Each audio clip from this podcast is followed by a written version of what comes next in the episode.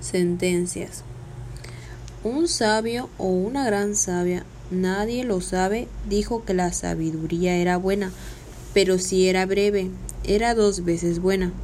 En realidad, las sentencias, textos muy breves como cuentas de cristal, son la luz en la oscuridad, son sabiduría pura, son el agua en medio del desierto.